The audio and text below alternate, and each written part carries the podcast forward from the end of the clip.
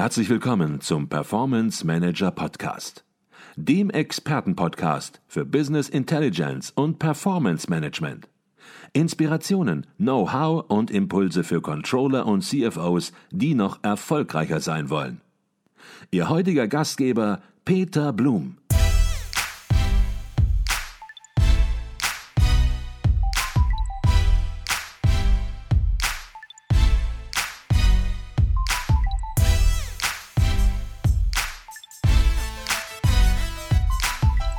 Jetzt weiß ich auch unserer eigenen Beratungspraxis, Implementierungspraxis bei Advisio, dass es da eine ganze, ganze Masse Unsicherheit gibt, was das Thema Power BI angeht. Auch hier natürlich wieder die Begrifflichkeit. Man könnte denken, BI, Business Intelligence, das gab schon immer. Jetzt mit ein bisschen mehr Power. Vielleicht fangen wir da ganz vorne an, denn ich weiß, viele warten darauf und möchten jetzt einfach auch ganz von vorne abgeholt werden. Was ist Power BI? Das ist natürlich in der Tat zunächst mal eine recht komplexe Antwort, die man da geben muss. Zunächst einmal ist Power BI, so wie es Microsoft versteht und das Produkt entwickelt hat, tatsächlich ein Werkzeug von Self-Service Business Intelligence. Und das heißt, wir haben verschiedene Einzelwerkzeuge. Ist auch ein bisschen das Problem, dass diese Einzelwerkzeuge sowohl verfügbar sind in Excel, zum Teil zumindest, als eben auch in Power BI Desktop. Aber im Prinzip geht es irgendwie darum, aus unterschiedlichen Datenbeständen ein sogenanntes Dataset zu entwickeln. Dieses Dataset ist im Idealfall automatisch aktualisierbar. Das heißt, man zieht sich aus verschiedenen Quellen, meinetwegen am Montag um 9 Uhr morgens, einen bestimmten Datenbestand. Dieser Datenbestand wird verknüpft. Man hat im Vorfeld festgelegt, welche KPIs möchte man eigentlich berechnen hat also Measures erstellt und damit hat man eben schon ein großes Paket, aus dem man dann in angemessener Art und Weise einen Bericht erstellen kann. Dieser Bericht besteht dann in den meisten Fällen aus unterschiedlichen Visualisierungen. Das, was Power BI als nächsten Schritt anbietet, ist dann diese bis zu diesem Zeitpunkt lokal erstellten Daten hochzuladen auf den Power BI Service. Der Power BI Service ist ein Bestandteil von Office 365 und hier gibt es jetzt die Möglichkeit, über bestimmte Benutzerzugriffsrechte einzelnen Nutzern oder eben auch Gruppen von Nutzern den Zugriff auf diesen Bericht zu geben. Und da gibt es etwas sehr Spannendes, etwas, was neu ist. Normalerweise war das Empfangen eines Berichts damit verbunden, den Bericht zu studieren, seine Schlussfolgerungen daraus zu ziehen, aber damit war die Aufgabe eigentlich auch abgeschlossen. Bei Power BI ist es tatsächlich so, dass ich Bericht und Dataset dann auch weiter nutzen kann, um weitere individuelle Erkenntnisse aus den Daten rauszuziehen und in weiteren Berichtsseiten beispielsweise abzulegen. Das heißt also, der Bericht ist nicht einfach das letzte Ergebnis einer Analyse, sondern er kann gleichzeitig auch wieder ein Startpunkt sein für eine weiterführende Auswertung und grafische Darstellung von Ergebnissen. Und der dritte Punkt, man muss sich das wie eine Pyramide vorstellen, die Basis, also tatsächlich Dataset, der Bericht, das, was ich mir online ansehen kann oder in einer App ansehen kann. Und die Spitze der Pyramide ist das Dashboard. Da könnte das Management also hingehen und aus fünf unterschiedlichen Projektreports sich jeweils zwei, drei Visualisierungen aussuchen, die interessant sind, die interessant aussehen, um dann zu sagen, über diese Entwicklungen möchte ich regelmäßig informiert werden. Ich stelle mir ein individuelles Dashboard zusammen und diesen Dashboard habe ich dann alle Informationen, die ich benötige. Alles unter dem Gesichtspunkt, unter der Prämisse, dass die Daten automatisch aktualisiert werden können, also sozusagen keine weiteren händischen Arbeiten notwendig sind. Mhm. Okay. Hört sich auf jeden Fall ja nicht einfach an, nicht trivial an, sehr komplex an und ja, man muss sicherlich hier sicherlich die Möglichkeiten für sich selbst ausloten, um dann zu sehen, wie man Power BI am besten im Unternehmen nutzt. Die Möglichkeiten ja, sind sehr, sehr groß. Jetzt kennen viele Werkzeuge wie zum Beispiel Tableau oder ClickView, ClickSense ähm, auch Werkzeuge, die eben im Bereich der Visual Analytic eingesetzt werden. Wie sehen Sie Power BI im Vergleich zu diesen, ja, ich nenne das mal bisherigen Platzhirschen im Bereich der Visual Analytic? Ähm, Wird es da enger werden für diese traditionellen Produkte, wenn Microsoft jetzt kommt? Ja, es ist ja so, dass äh, Gartner seit vielen Jahren eine regelmäßige Analyse der unterschiedlichen Business Intelligence Plattformen durchführt und die beiden Lösungen, die Sie jetzt angesprochen haben, Tableau und Click, sind eigentlich seit Jahren in Quadranten der Leaders zu finden. Und äh, das ist also eigentlich konstant so geblieben. Man stellt fest, wenn man sich das genau ansieht, dass Microsoft in den letzten Jahren sich von unten nach oben hochgearbeitet hat und sich mittlerweile an die Spitze gesetzt hat in dieser Analyse. Das äh, bedeutet also, dass es im Prinzip momentan irgendwie drei Produkte gibt, die irgendwie durchaus in der Lage sind, Ähnliches zu leisten. Die unterscheiden sich natürlich in der Handhabung, die unterscheiden sich teilweise eben auch in den Lizenzmodellen, aber das, was bei Microsoft eben aus Gartner Sicht äh, hervorgehoben wird, ist eben diese sogenannte Completeness of Vision, wo einfach gesagt wird, äh, Microsoft hat eben eine riesige Produktpalette, in die äh, Power BI auch eingebunden werden kann. Das stellt man jetzt auch schon fest. Die Integration in viele andere Apps äh, auf Office 365 auf der anderen Seite ist es natürlich so, wenn wir über BI reden, und jetzt kommt neben dem allgemeinen Interesse, das in Unternehmen vorhanden ist, noch der Zusatz dazu, Microsoft hat da ein Produkt am Start, dann erzeugt das natürlich nochmal mehr Interesse und letztlich können sich auch mehr Unternehmen vorstellen, das einzusetzen, weil sie eben Microsoft-Produkte kennen und das auch schon nutzen. Also insofern, diese drei Produkte sind vom Funktionsumfang bestimmt sehr, sehr ähnlich, haben Stärken, haben Schwächen, äh, aber letztlich äh, ist natürlich das Fund, mit dem Microsoft wuchern kann, dieses komplette Produktuniversum, das sie haben. Mhm. Tableau und Click werden das natürlich erkennen und ja, in jedem zweiten Produkt steckt Power, bei Microsoft drin, Power BI, Power Pivot. Und ja, Power spielt natürlich bei Microsoft auch eine ganz andere Rolle, denn die Power von Microsoft ist natürlich erheblich größer als die von Tableau und Click. Die ganze Entwicklungsabteilung Tableau mag möglicherweise so groß sein wie ein kleines Team, das sich mit irgendeiner Funktion beschäftigt bei Microsoft. Und von daher, ich glaube, man ist gut beraten, bei Tableau und Click da genau hinzuschauen und zu überlegen, wo positioniert man sein eigenes Produkt, damit man hier nicht in den nächsten ja, Jahren überrollt wird von Microsoft. Sehen Sie das auch so? Sicher, das kann, das kann durchaus passieren. Es werden ja immer wieder Unternehmen gemerged und man weiß nicht, wie dann die Entwicklung weitergeht. Äh, ich denke, man kann das ganz praktisch auch beobachten ähm, im Controlling. Äh, wenn ich mir Power BI von Microsoft ansehe, dann könnte es eben für den Controller so aussehen, er beginnt mit Power BI in Excel. Ich hatte ja eben schon gesagt, die SSBI-Tools sind teilweise in Excel verfügbar, aber eben auch in Power Pivot als Online-Service. Vielleicht beginnt er also seine ersten Projekte in Excel mit Power BI, dann stellt er vielleicht äh, zu einem gewissen Zeitpunkt fest, er stößt da eine Grenze, sagen wir mal bei der Interaktivität von irgendwelchen Visualisierungen. Und am Ende wird er dann eben sagen, okay, ich setze das jetzt fort in Power BI Desktop, also der um, äh, Entwicklungsumgebung von Power BI Service. Und wenn er feststellt, das funktioniert ganz gut, dann kommt er vielleicht auch auf die Idee zu sagen, na, ich könnte jetzt mal auch versuchen, diesen Report zu verteilen, indem ich den Online-Service Power BI benutze. Also man sieht, da gibt es im Prinzip Weiterentwicklungsmöglichkeiten. Man kann klein beginnen und kann dann in komplexere Strukturen langsam reinwachsen.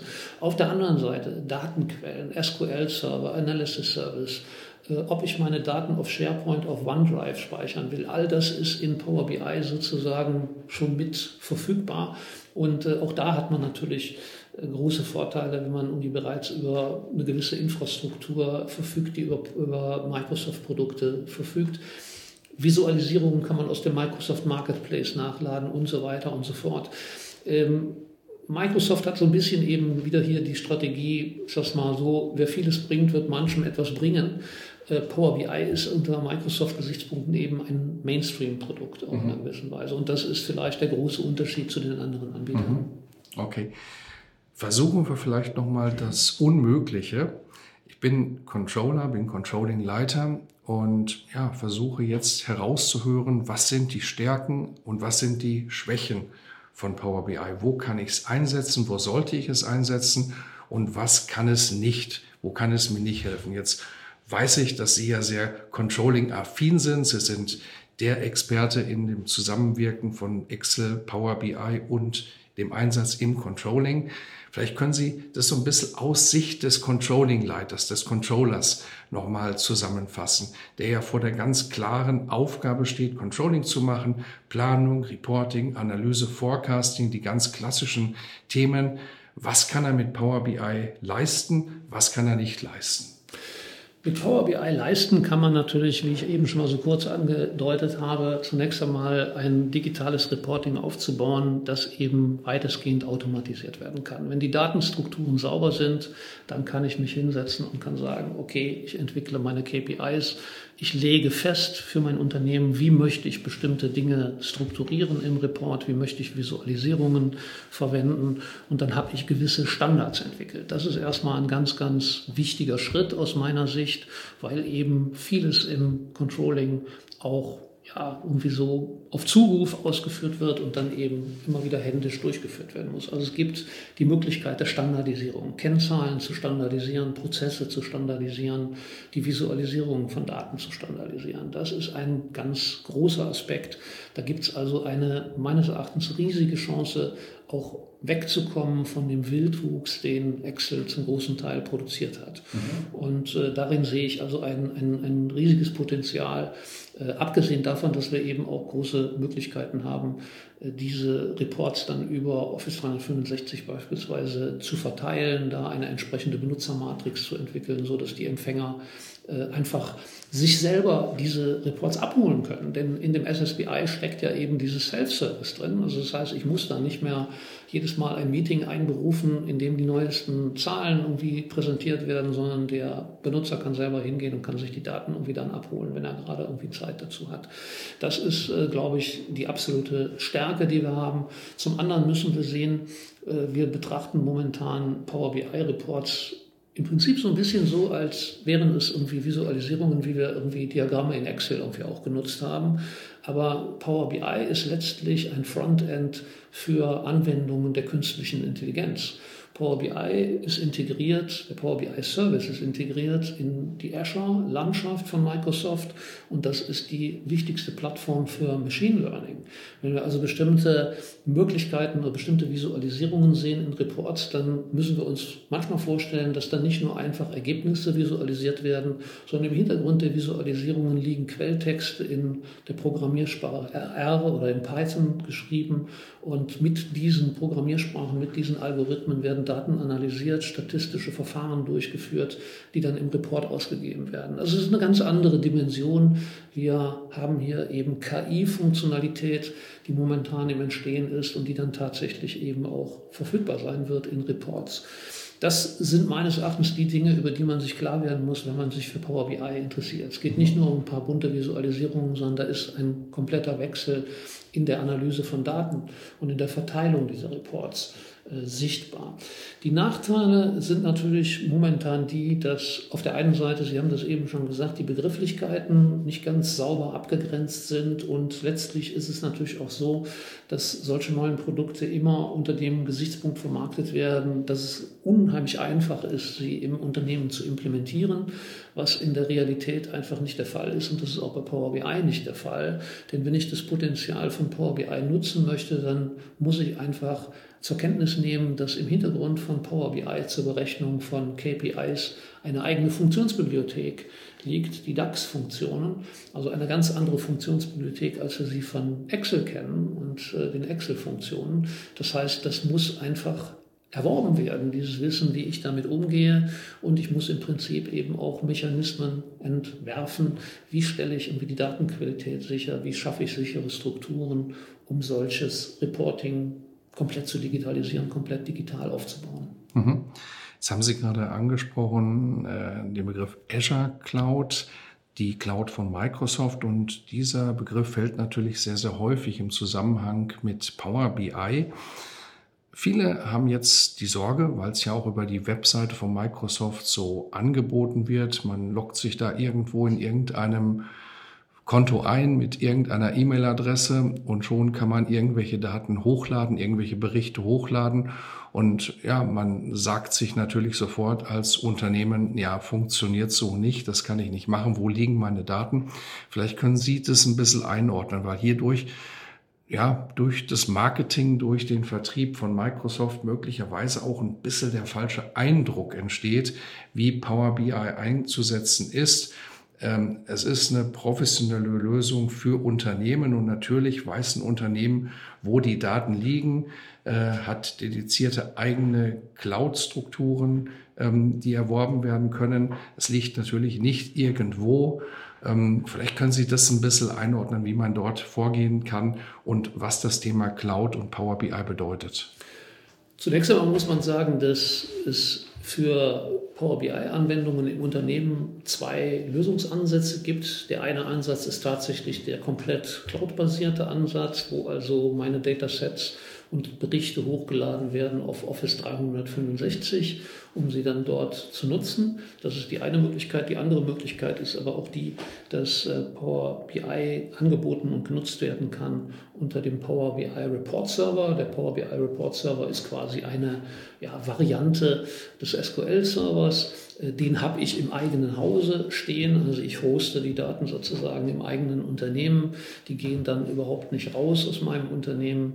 Man muss allerdings auch dazu sagen, der heißt Report Server, dieser Report Server, weil er eben eine Funktion nicht hat gegenüber dem Power BI in der Cloud und das ist eben die Dashboard-Funktionalität, wo ich aus verschiedenen Reports eben ein Dashboard zusammenstellen kann. Also hier habe ich eigentlich Reports, die im Unternehmen verteilt werden über diese Funktionalität. Aber das gibt es erstmal. Die andere Variante oder die andere Idee, die auch ganz interessant ist in diesem Zusammenhang mit Ihrer Frage, ist, Microsoft hat ja äh, angeboten für einige Zeit äh, die German Cloud und äh, die German Cloud sollte eben eine Möglichkeit sein, sicherzustellen, dass Daten, Cloud-Daten in Deutschland gehostet werden und äh, letztlich eben auch von Microsoft nicht die Möglichkeit besteht, Zugriff auf diese Daten zu haben oder sogar Zugang zu diesen Rechenzentren. Das ist im Herbst letzten Jahres eingestellt worden, dieses Projekt, weil es einfach keine Nachfrage dafür gab. Es wollte mhm. niemand nutzen in der Form. Äh, und insofern gibt es momentan eben nur diese ganz konventionelle Cloud-Lösung und eben dann diese Power BI Report Server Lösung. Äh, in der Tat ist es so, Datasets, die ich ähm, hochlade, die ich in Power BI nutze, die landen eben in der Cloud und ich muss dann letztlich, muss man einfach so sagen, ich muss dann natürlich einfach damit leben, dass sie dann nicht mehr in meinem eigenen Unternehmen sind. Äh, muss man als Unternehmen für sich selber entscheiden, äh, welche Daten man in die Cloud geben möchte und welche nicht. Klarer Fall ist aus meiner Sicht, wenn ich mit Power BI zu tun habe, dann ist einer der ersten Schritte, ich muss meine Datasets und meine Daten klassifizieren. Also ich muss einfach sagen, welche Daten haben einen relativ hohen Einfluss äh, auf ja, meine Unternehmensentwicklung. Bei welchen Daten ist es nicht so dramatisch? Also man wird klassifizieren und wird dann vielleicht irgendwie sich dafür entscheiden, nicht alles, was irgendwie hochsensibel ist, irgendwie gleich in die Cloud zu laden, sondern eher mit anderen Beispielen irgendwie anzufangen.